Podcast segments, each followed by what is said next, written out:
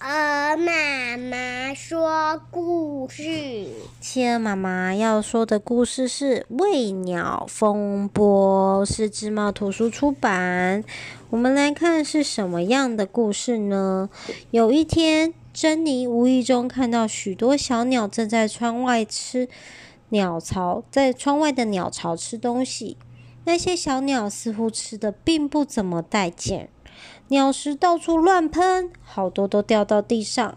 珍妮对妈妈说：“我猜那些鸟食一定不好吃，你看它们掉的到处都是。”妈妈说：“那些是最好的综合谷类，还掺了很多向日葵的种子，是一种又好吃又便宜的鸟食，是吗？”珍妮相信这种鸟食真的很便宜，但是很怀疑会好吃。她决定去实际证明一下。珍妮跑到后院，抓了一把鸟食，丢进自己的嘴巴里面，用力的嚼着。才两秒钟，她就把嘴里的鸟食全部都吐了出来。哇，难吃死了！难怪那些小鸟都不爱吃。珍妮决心要去拯救那些可怜的鸟儿。我要替鸟儿调配特别的食物，让它们知道什么叫做好吃的鸟食。他冲回厨房，舀了一大把的花生酱、果酱、冰淇淋、炸薯片和鳄梨，混合在仁和和营养谷片里面。最后，为了更营养，他又加入了一些燕麦糠和磨碎的维他命 A、B、C、D。嗯，好香哦，连我都想吃了呢。他把精心调配的鸟食拖到后院。第二天，哇，不得了！鸟儿的反应比珍妮想象的还要热烈一百倍。它们狼吞虎咽的吃着。为了多抢一口，珍妮调配的鸟食几乎大打出手，叭叭叭叭叭叭叭叭，啊，好热烈哦，啪啪啪啪啪。但是过了几个礼拜，开始不太对劲了。比方说，电话线突然变得像湿面条，几乎垂到了地面，哦，太重了。树枝、草丛也歪七扭八，好像历经了一场浩劫。后院的篱笆和鸟巢架也倾斜得很厉害，还有家里的猫咪整天神经兮兮地躲在屋子里，打死也不肯到后院去。珍妮很快就发现，这一切的不对劲都是因为鸟儿的关系。哦，老天爷，它们变得好大哦！可能是我调配的鸟食太营养了，我最好不要再喂它们了。可是事情没有那么简单。第二天早上，珍妮正要上学，突然在门前被一大群的鸟儿团团围住。他们瞪着珍妮，凶巴巴的，看起来简直像强盗。鸟群一边不耐烦的咯咯叫，一边气愤的指着自己的胃，表示肚子饿了。珍妮慌张的说：“哦，对不起，我忘了准备鸟食。”说完，火速冲回厨房去准备，再把鸟食拖到后院。那些大鸟才心满意足地让它去上学。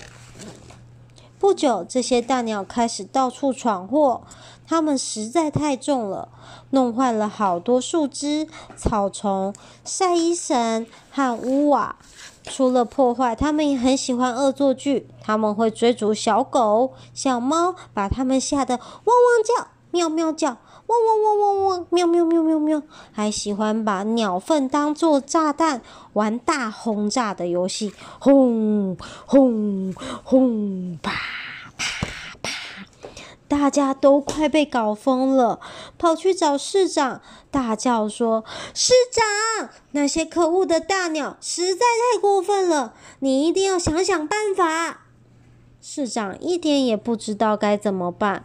突然有人说：“这都是珍妮的错，都是她太鸡婆，把小鸟喂成大鸟，她应该负责解决。”第二天，珍妮收到市长的紧急通知，上面写着：“珍妮，因为你的鸡婆带给大家很大的困扰，你必须立刻设法解决。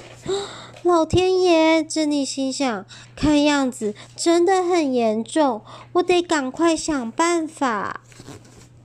珍妮打扮成韵律老师的模样，带着韵律舞录音带和录音机跑到后院。他想帮这些大鸟减肥。